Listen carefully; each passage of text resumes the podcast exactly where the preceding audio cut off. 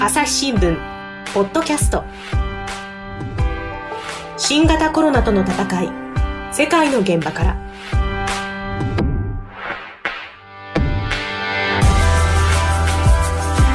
朝日新聞の神田大輔です。この番組は世界34カ所に散った海外取材専門の記者特派員からそれぞれの国の現状や取り組みを聞いていきます。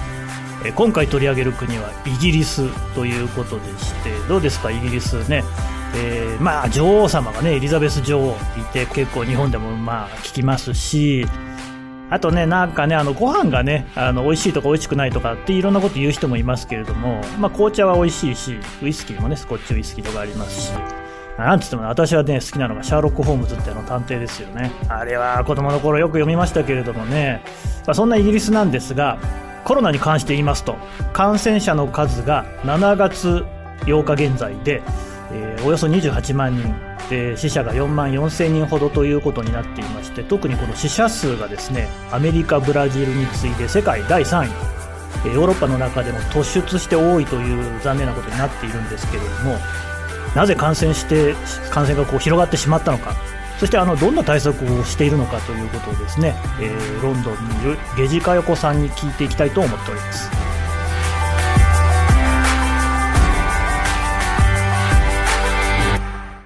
朝日新聞ポッドキャスト。新型コロナとの戦い世界の現場から。今回のゲストはロンドンを拠点に取材する朝日新聞ヨーロッパ総局の特派員ゲジカヨコさんです。ゲジさんはいこんにちははいどうもどうもよろしくお願いしますよろしくお願いしますえー、ゲジさんねゲジさんってあのロンドンに着任してからもうどれぐらいになるんですか？えっ、ー、と、2017年の9月に来ましたので、うん、もうすぐ、まあ、3年近くになります。そうですか。まずいですね。3年っていうとね、特派員っていうのは大体相場が1つ3年っていうのがありまして、えそろそろあの終わりが迫ってきたっていう感じもいたしますけれども。そうですね。それはあの、恐れています。なるべくロンドンにいたい。そうですね。あの、今のところ楽しくやっております。そうですか。まあそんなあのゲジさんなんですけれども、今日お聞きしたいのはその新型コロナについてでして、なぜですね、ヨーロッパの中でもここまで感染が広がってしまったのかということなんですが、これいかがですか？そうですね。あの、いろいろ原因はあると思うんですけれども、うん、やはり、まあ、初動が遅かったっていうのが一番大きいと思います。うん、うん、どういうふうに遅かったんですかね？そうですね。あの、まあ、イタリアとか、あの、えっ、ー、と、欧州大陸に比べて、うん、まあ、感染の、あの、拡大が始まるのが遅かったっていうこともあるんですけれども、うん、あの、その対応も、あの、当初、まあ、非常にのんびりしているなという感じはありました。うんうん、で、当時を振り返りますと、あの、1月31日に、あの、イギリスは EU から離脱しまして、まあ、世界史に残るような大きな出来事が起きていてですね、あ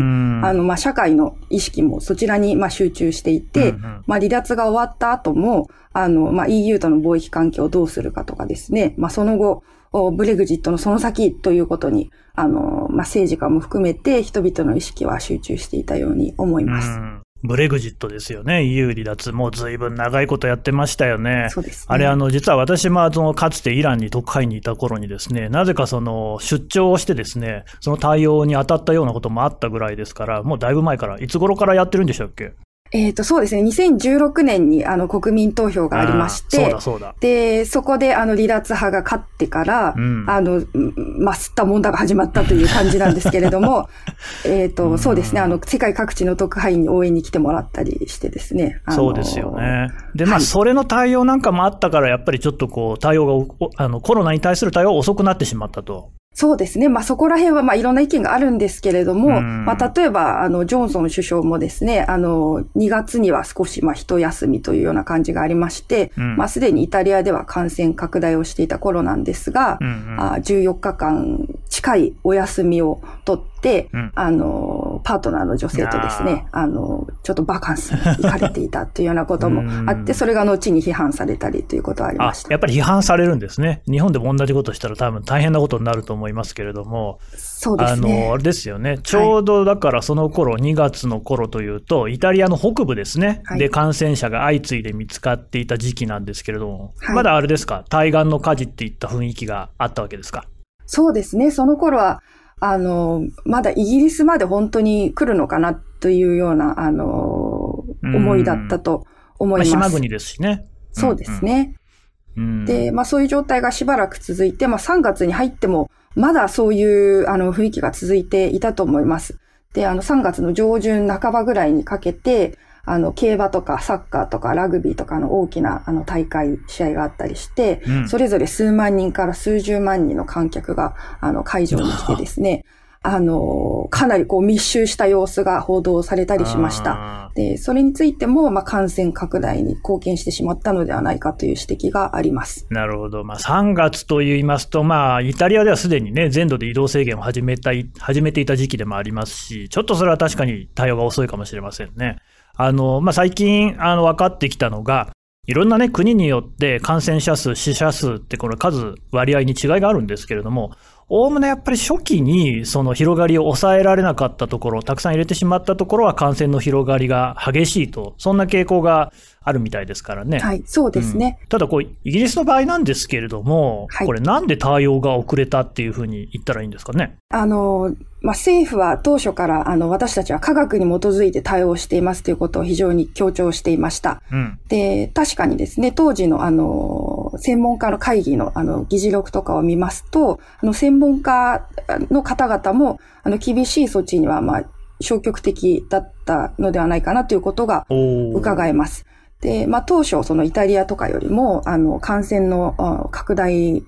感染が来るのがイギリスの方が遅かったので、まだ時間があると。うん、で、対応を段階的に厳しくしていく、あの、時間的な余裕があるというふうに考えられていたようです。うん、で、そしてまた大きかったのがですね、あの、第一波を非常に厳しく抑制してしまうと、うん。あの、大きな第二波が来ると、うん、で、その時の方が大きな被害が出てきてしまうかもしれないという懸念が非常に強くあったようです。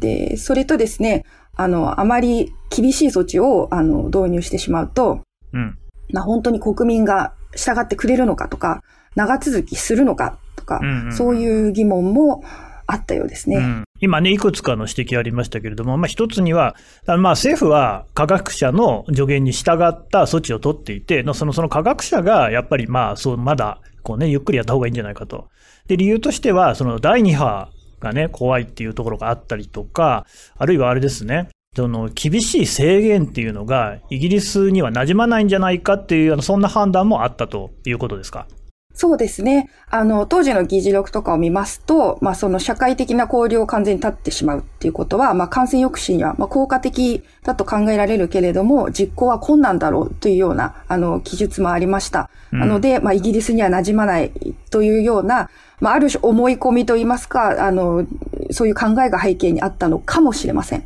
それっていうのは、イギリスの人たちは、そういうこう我慢するっていうのは難しいっていう、そういう国民性があるとか、そういう意味合いですか？そうですね。まあ、あの、民主主義の、あの、自由を重んじる国ですので、ああ、なるほど。あの、うんうん、まあ、他の国で、えー、できるようなことでももしかしたら馴染まないのではないかなというような、あの、考えがあったのかなと思います。確かにね、イギリスというと民主主義の元祖といったところありますし、えー、そういうこともあったんでしょうが、ただまあ、やっぱりそれで、えー、対策の遅れを招いてしまったところは否めないのかなと。こう、私の記憶を思い返してもですね、ジョンソン首相も、確か最初の頃は、あの、スポーツの行事とか大きなイベントを禁止することは、感染の拡大に影響していないっていうようなことをおっしゃって、で、あるいはその学校の閉鎖なんかもすぐにはやらないよっていうことをね、言ってたってことで、ゲジさんも記事にしてましたよね。はい。あの、一番注目されたのが3月12日のジョンソン首相の演説だったと思うんですけれども、うんまさにあの、スポーツとか大きなイベントを中止したりとか、うん、学校閉鎖をするっていうことはすぐにはしないと。で、効果は限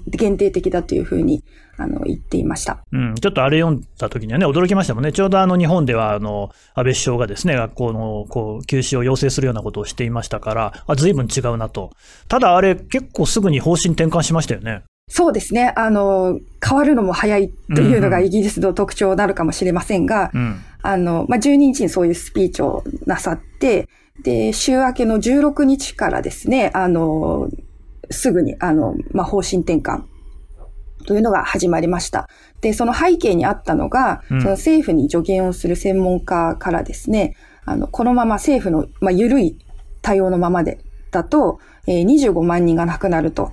で、医療機関もパンクしてしまうというあの予測が出ました。で、これがあの大きなきっかけになって、まあ、あの、学校閉鎖もするし、うん、えっ、ー、と、スポーツとかの大きなイベントも、あの、中止を要請するし、うんうん、えー、パブとかに行かないでくださいとかですね、あの、またそういう社交場はもう閉鎖しますとか、うん、あの、そういったことをもう毎日のように次々に打ち出して、で、23日には、あの、完全なロックダウン、あの、原則として外出は禁止しますというところまで、あの、一気に進みました。うん、まあね、イギリスといえばパブですけど、パブってね、まあ日本でいうとこの居酒屋みたいな感じですが、まあ明らかに3密って感じはしますけれども、ただまあ、あの、議事さん、今の話はこれ3月の話で、イタリアとかスペインなんかではですね、4月で大体こう感染の拡大が抑え込まれた。これに対してイギリスって5月になってもね、ずっと多くの感染者が出ていた印象なんですけれども、これはなんでですかね？そうですね。まあ、あの、感染の拡大のこのカーブが、まあ、他国より遅かったっていうのは、まあ、一つあるんですけれども、まあ、大きな要因として、介護施設で、あの、感染、感染拡大が広がってしまったと、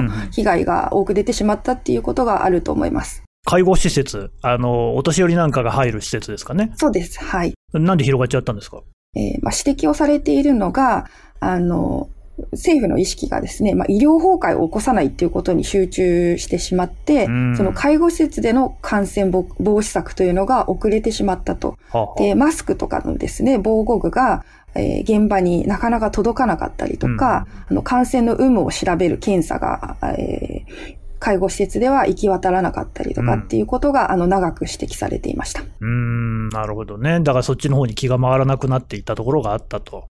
うん、どうもそのイギリス政府の対策っていうのがちぐはぐでうまくいっていなかったようですけれども、このあたり、ゲイさんはどう見てますか？例えばその医療崩壊を起こさないとか、うん、その初めにこう優先順位を置いたところでは、あの、あの、クリアできた部分もあって、まあ、例えばですね、あの、病院のベッドがなくなることをすごく懸念していて、うんうん、あの各地にナイチンゲール病院と呼ばれる臨時病院、非常に大きなもので、あの数百床から数千床もあるような大きな病院を用意したんですけれども。すごいですね。そうなんです。もうこれはもう素早い対応で、うん、あの、いいじゃないですか。あの、素晴らしい対応だったんですけれども、あの、結局使われずに終わってしまったところもあるほど、そうなんです。あの、ガラガラのまま、あの、今に至る。という病院もかなり多くありました。で、あの、同時に人工呼吸器が足りなくなるんじゃないかということも非常に懸念をされてまして、で、まあ、政府の呼びかけに応じて、ルノーとかですね、あの、F1 のチームとか、あの、掃除機のダイソン、あの、イギリスを代表するような。ね、おなじみの。そうです。あの、企業なんですけれども、そういったところが人工呼吸器の開発に乗り出して、こう、みんなで一丸となってやっていこうというような雰囲気がありました。結構ね、大々的に報じられてましたよね、あれね。そうですね。うん、で、ただ、これもですね、あの、結局できたものが基準を満たさないとか、まあいろんな理由がありまして、実用化されずに終わってしま実用化されてないんですか、あれ。そうなんです。はい。そうですか。ちょっとなんか残念な感じですけれどもね。そうですね。なんかあと、あれですよね。その、他の国は国境の封鎖を解除していってるのにもかかわらず、なんか6月になってからの自主隔離義務付けとかやってましたよね。あれ何なんですか？そうですね。あの、まさに、ちぐはぐ感で言うと最大なのではないかと思うのが、うん、この6月8日になってですね、あの14日間の自己隔離を、えー、他国から、あの、イギリスに来た人には義務付けるということを始めました。うん、で、ご指摘の通り、あの、イギリスの中でも、一番、あの、こういったことをもっと早くやらなければいけないんじゃないかっていう声がずっとあって、そ、ね、その感染のピークとかにはですね、あの、この措置はずっと見送ってきたんですけれども、うん、なんで今になってやるんだと、もう遅いじゃないかっていう指摘は、あの、非常に強くあってですね、で、さらに、あの、旅行業界とか航空業界からも強い反発がありまして、で、今月10日から日本を含む一部の国については、この14日間の自主隔離をしなくていいと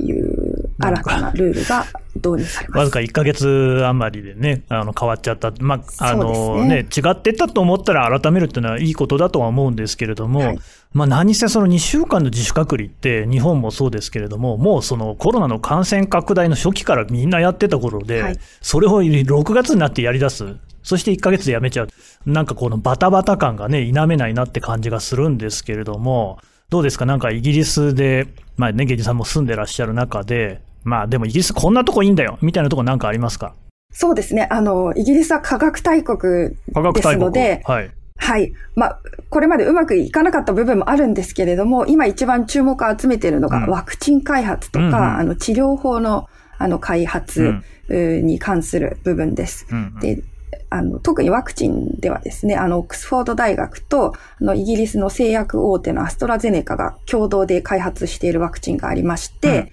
うん、えー、これが、あの、WHO とかによりますと、世界でも、あの、開発の規模とスピードではかなり先頭を行くすごいですね。に入ると。いうことですね。はい。なるほど。で、早ければ秋にも実用化ができるという見通しになっているそうです。これあの、期待が高まりますね。そうです、ね、あの、今のところね、なんだかあんまりうまくいってない感じのする対策ですけれども、これがね、成功すれば一気に面目躍如となるか、これ注目ですね。そうですね。あの、政府もこれにかけているという感じがします。なるほど。朝日新聞ポッドキャスト新型コロナとの戦い世界の現場から我が家の朝は質問から始まる。古代メキシコでのカカオ豆の使い道は？何だろう。身の回りのことや広い世界のことまでいろんな質問が毎朝君のもとへ。ママお金だって。毎朝のワクワクが未来を開く。朝日新聞ということで、あの、ヨーロッパ総局の下地佳代子さんから話を聞いてきましたが、えー、イギリス、初動が遅れたことが今も響いているということなんですけれども、うん、確かにですね、ブレグジットっていうのは本当にあの、世界史の年表にも必ず載るであろう、本当に大事でしたから、で、これにあの、1月までね、集中していて、ようやくその、